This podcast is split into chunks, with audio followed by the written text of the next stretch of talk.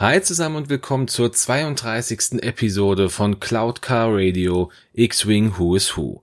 Mein Name ist Dennis von den Raccoon Specialists und in dieser Folge dreht sich alles um den TIE Interceptor, den TIE Abfangjäger.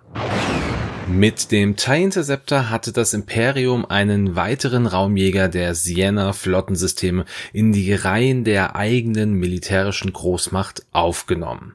Schon früh erkannten die imperialen Streitkräfte, dass dieser Jäger um einiges tödlicher war als der klassische TIE Fighter. Zwar fehlten diesem Jäger auch Schilde und ein Hyperantrieb, aber diese Manko glich er durch eine enorme Maximalgeschwindigkeit und die verbesserte Manövrierfähigkeit aus. Ein besonderes Merkmal waren die vier spitz nach vorn zulaufenden Solarmodule, aus dem der Jäger seine Laser abfeuerte. Und dadurch, dass nun vier Laser gleichzeitig oder im ständigen Wechsel auf den Gegner schossen, wurden schnell gegnerische Schilde überlastet und fielen entsprechend aus. Das Imperium gab auch nur den besten Piloten die Möglichkeit, einen solchen TIE Interceptor fliegen zu dürfen. Für viele galt der TIE Interceptor aber auch als Sprungbrett in das Cockpit eines TIE Defenders. Und einigen wenigen Elite-Piloten wurde die Ehre zuteil, ihre TIE Interceptor mit einer roten und dunkelgrauen Markierung zu ergänzen. Trotz aller Bemühungen schafften die Entwickler der Sienna Flottensystemes aber nicht, dieses Schiff schneller als den neuen A-Wing der Rebellen werden zu lassen. Ja, das ist zwar nicht viel Unterschied, aber dennoch war der Arwing ein Ticken schneller. Da der Jäger aber günstiger war als zum Beispiel ein TIE Advanced X1, ging dieser dann doch in die Massenproduktion und während der Schlacht von Endor machte der TIE Interceptor ca. 20 Prozent der gesamten imperialen Flotte aus. Das erste Mal sehen wir den Interceptor während der Schlacht von Endor in Die Rückkehr der Jedi-Ritter. Rein kanonisch sehen wir aber den TIE Interceptor schon weit früher, und zwar circa fünf Jahre nach den Handlungen von Episode 3, die Rache der Sith. Hier setzt nämlich das neue Star Wars Spiel Star Wars Jedi Fallen Order ein. Und hier sieht man dann auch einen TIE Interceptor. An dieser Stelle ja, ganz klare Empfehlung für jeden Star Wars Fan, dieses Spiel wirklich zu spielen. Und nein, es ist keine bezahlte oder unbezahlte Werbung, es ist wirklich einfach nur eine Empfehlung von Fan zu Fan. Ich habe dieses Spiel jetzt durch und es ist unglaublich toll. Es ist einfach großartig cineastisch. Also wenn ihr Bock auf ein cooles Actionspiel habt im Star Wars Universum und auch einfach eine geile Story sehen wollt, kauft euch dieses Spiel oder keine Ahnung, gibt bei EA irgendwelche super Dinge ein, es gibt da irgendwelche Access Codes, wie auch immer, dass man da rankommen kann. Mir egal, spielt dieses Spiel. Das ist wirklich großartig. Klare Empfehlung. Ja, so viel aber an dieser Stelle zum Hintergrund des TIE Interceptors. Beginnen wir nun mit den Piloten und zwar direkt mit dem kleinsten Piloten, dem Piloten der Alpha Staffel. Ja, hier gibt es leider gar nicht so viele Informationen, aber während des Baus des ersten Todessterns wurde die Alpha-Staffel dem Sternzerstörer Steel Talent zugeteilt, nur um kurz darauf ein Teil der Schutzstaffel des Todessterns zu werden. Im Legends-Universum findet die Alpha-Staffel nach einem Unterstützungsgesuch durch Lumia, das ist eine dunkle Lady der Sith, den Weg auf die Fregatte Revenant, um von dort am Angriff auf die Raumstation Epsilon 9 teilzunehmen. Dies kann man dann im Magazin Star Wars Galaxy Magazine 3 von 1995 nachlesen. Weitere Auftritte hatte diese Staffel auch in den PC-Spielen Star Wars X-Wing sowie Star Wars TIE Fighter und X-Wing vs. TIE Fighter. Ja, mehr gibt es zu dieser Staffel im Grunde auch einfach gar nicht zu erzählen. Machen wir weiter mit dem nächsten Piloten und es geht um das Fliegerass der Saber-Staffel. Die Saber-Staffel, das war die absolute Elite-Staffel der imperialen TIE Interceptor-Piloten und war als Teil der 181. imperialen Jagdgruppe auf dem zweiten Todesstern stationiert. Ein besonderes Merkmal dieser Jägergruppe waren die auffälligen roten Markierungen auf den Solarmodulen der Jäger, die sogenannten Blutstreifen.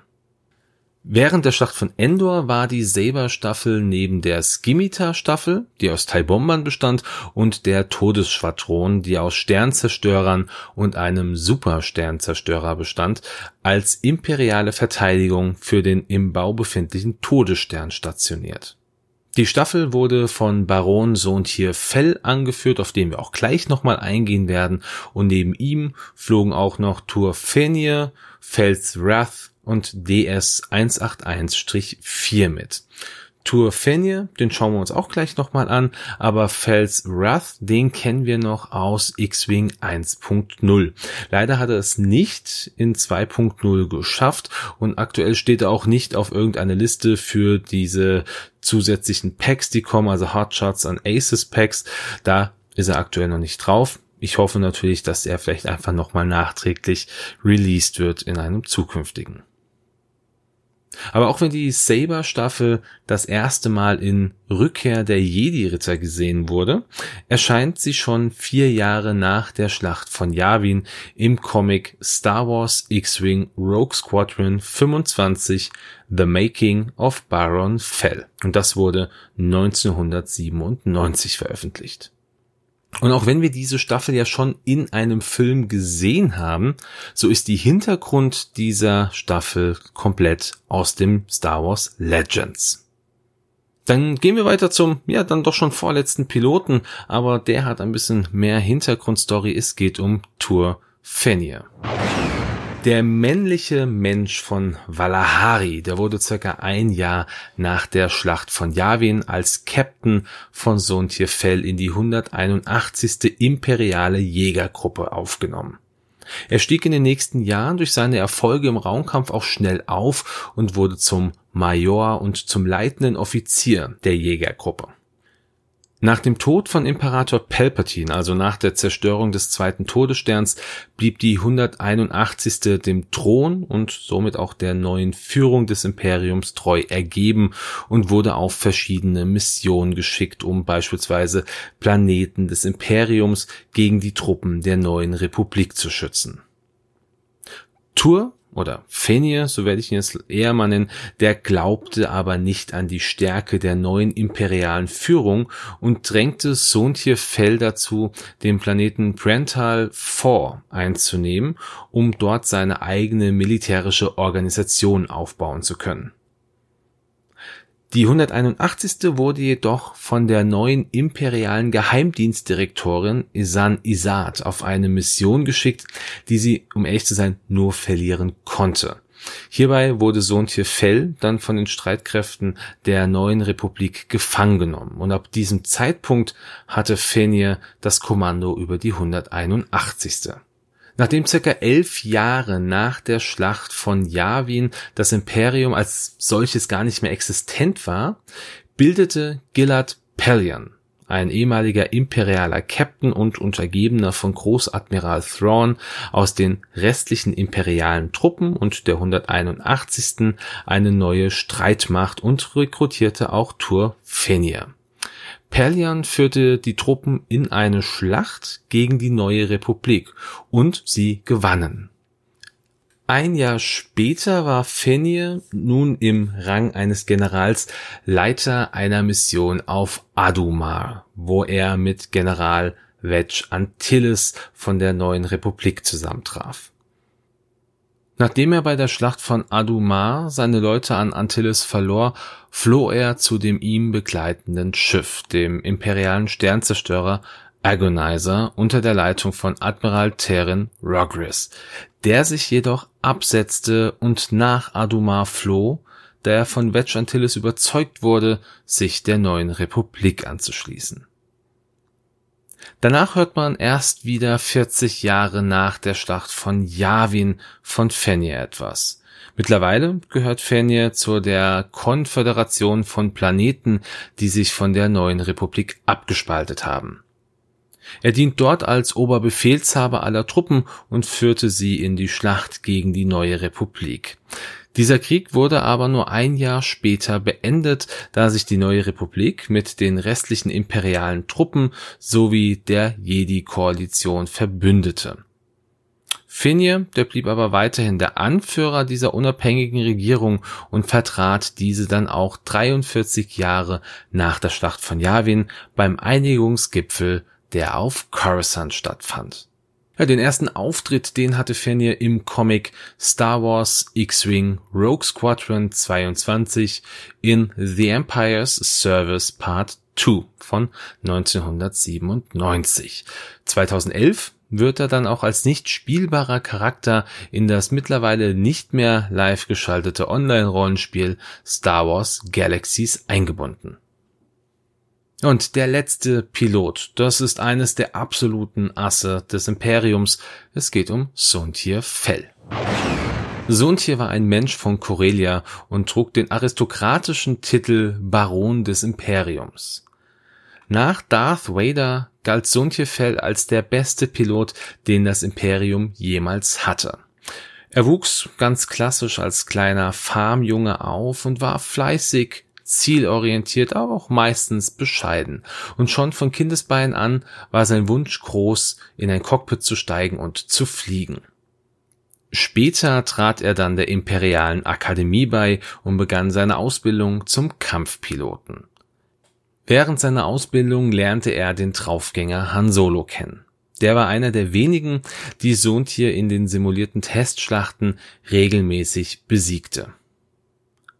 Nach seiner Ausbildung erhielt er frühzeitig sein erstes eigenes Kommando und trillte sich und seine Männer mit detaillierten Studien zu den Themen Taktik und Schiffe der Feinde. Dieses Engagement machte sich bezahlt und Sohntier wurde zum jüngsten imperialen Captain ernannt, den es jemals gab. Weit später wurde Sohntier dann zum imperialen Ausbilder und bildete einige der besten Piloten des gesamten Imperiums aus. Unter anderem bildet er auch die Piloten Big Starkleiter und Hobby Clivian aus, die später desertierten. Suntje bekam die komplette Schuld für das Desertieren dieser Piloten zugewiesen und wurde strafversetzt in die 181. imperiale Jägergruppe, die zu diesem Zeitpunkt die moderateste Gruppierung des gesamten Imperiums war. Die Gruppe wurde intern als die Vergessenen des Imperators bezeichnet und Sohntier musste diese Gruppe wieder auf Vordermann bringen, was eine sehr, sehr schwere Aufgabe war. Doch nach der harten Arbeit folgt noch einige Erfolge der Gruppe und Sohntier erhielt die Chance, mit einer kleinen Gruppe von Jägern eine erfahrene Einheit von Y-Wing-Piloten auszuschalten. Dies hatten andere imperiale Gruppen mit weit mehr Piloten auch schon versucht und nicht geschafft. Doch Sontje ließ sich davon nicht beirren und konnte die komplette Y-Wing-Staffel ausschalten, ohne auch nur einen Mann zu verlieren. Nach diesem Erfolg wurde Sontje dann zurück nach Coruscant beordert und zum Major ernannt. Und auch die 181 die wurde zurück nach Coruscant versetzt und Sohntier suchte neue Rekruten, wie zum Beispiel den schon besprochenen Tour Fenir.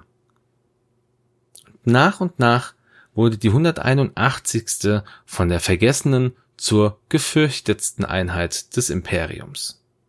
Und im Laufe dieser Zeit lernte Sontje auch eine Frau namens Starflare kennen und lieben.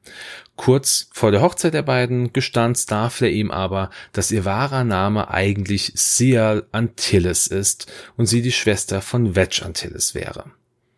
Suntje nahm diese Nachricht aber gelassener auf, als Sial es vermutete, und beide hielten ihre Identität dann weiterhin geheim. Nach der Hochzeit wurde Sontje auch zweimal Vater, die Kinder wuchsen aber nicht bei ihm auf Coruscant auf, sondern auf Corellia bei seinen Verwandten. Nachdem das Imperium nach der Schlacht von Endor dann seinem Ende zuging, wurde Sontje und die 181. auf eine Selbstmordmission durch Isan Isad entsandt. Während dieser Mission wurde Sontje von den Truppen der neuen Republik gefangen genommen und da ihm eigentlich klar war, dass nach dem Tod des Imperators das Imperium an der eigenen Korruption untergehen würde, schloss er sich nun seinem Schwager Wedge Antilles an. Suntier kämpfte dann eine Zeit lang auf Seiten der neuen Republik, wechselte dann aber wieder zum Imperium zurück. Das lag daran, dass er von Grand Admiral Thrawn angesprochen wurde. Thrawn zeigte Sohntier die Fehler des alten Imperiums auf und wies ihn darauf hin, dass ohne diese Fehler das Imperium funktionieren könnte. Er hatte auch versprochen, dass Sohntier sich niemals gegen die Truppen der neuen Republik stellen musste, musste also keinen Kampf gegen diese führen. Dadurch, dass Sontje dann auch mit Thrawn wesentlich mehr Kontakt hatte, äh, lernte er auch die Rasse der Chiss besser kennen, zu denen Thrawn gehört, diese blauhäutige Rasse mit den roten Augen. Und diese hatten eine Kultur, die Sontje sehr gut gefiel. Also sie hatten eine absolute Hingabe an Pflicht, an Disziplin und an Ordnung. Und das entsprach einfach dem Weltbild von Sohntier, so dass er sich dieser, diesen Chiss doch weit mehr verbunden fühlte. So viel dann zu Sohntier Fell. Man muss hier sagen, dass Sohntiers Geschichte ja immer noch wesentlich enormer ausgearbeitet wurde als das, was ich jetzt hier in der Kürze der Zeit zusammentragen konnte. Ähm, wir könnten oder können hier ganz klar sagen, dass Sontje neben Admiral Thrawn wohl einer der detailliertesten imperialen Persönlichkeiten im gesamten Star Wars Legends ist, was sehr faszinierend ist, weil er ja eigentlich nur ein kleiner Pilot ist. Abschließend noch, um das Ganze rund zu machen, seinen ersten Auftritt, den hatte Sontje im Comic Star Wars X-Wing Rogue Squadron in The Empire's Service von 1997 und weitere Auftritte, die hatte er auch im Star Wars Galaxies als auch im Brettspiel Star Wars Rebellion. Er gehört also ganz klar zum Legends-Universum von Star Wars. So, dann sind wir wieder am Ende dieser Folge angelangt. Ich bedanke mich natürlich an dieser Stelle wie immer, dass ihr soweit zugehört habt, dass vielleicht, äh, dass ihr Spaß an der ganzen Folge hattet und ich würde mich natürlich freuen, wenn ihr mir einen Kommentar oder vielleicht auch einfach nur einen Daumen bei Facebook da lasst, dass ich einfach weiß, dass das Ganze gut ankommt. Ich freue mich da wirklich über jede Rückmeldung. Ich erzähle ja auch im Grunde jede Woche das Gleiche an dieser Stelle. Also äh, ich freue mich einfach, wenn ihr euch da entsprechend meldet. Ähm, Ansonsten sind aktuell noch ein paar weitere Projekte in Planung, beziehungsweise ein ganz, ganz wichtiges Projekt, was mir sehr am Herzen liegt. Ähm, das wird erst 2020 starten. Das ist vielleicht so ein kleiner Tease an der Stelle. Es geht um Piloten, aber nicht klassisch um die Piloten aus X-Wing, sondern die Piloten von X-Wing. Also da könnt ihr drauf gespannt sein. Ich hoffe, dass ich im Laufe dieses Jahres noch ein, äh, vielleicht im Dezember irgendwie einen kleinen Teaser mal hochladen kann. Muss einfach mal gucken, wie schnell ich da hinterherkomme oder wie gut ich da hinterherkomme. Ja, und dann möchte ich mich wie immer bedanken habe ich schon mal gemacht, jetzt gerade eben, aber ich mache es nochmal. Ähm, schön, dass ihr dabei wart, dass ihr zugehört habt. Wenn ihr Fragen habt, wenn ihr irgendwas äh, an Feedback habt, dann lasst es mir gerne da auf Facebook oder auf dem Discord-Channel von Games on Tables. An dieser Stelle auch nochmal vielen Dank, Simon, dass du mir diese Möglichkeit immer noch, immer wieder gibst oder immer noch gibst, dass ich dort meinen eigenen Text-Channel haben kann. Ja, folgt dem Ganzen gerne. Ihr findet den Link entsprechend in den äh, Shoutouts. Die findet ihr über Podigy am besten. Ja, und dann wünsche euch wie immer einen schönen Sonntag, einen guten Start in die Woche oder einen schönen Tag, wann auch immer ihr diese Folge hört. Ich sage, macht's gut und ciao.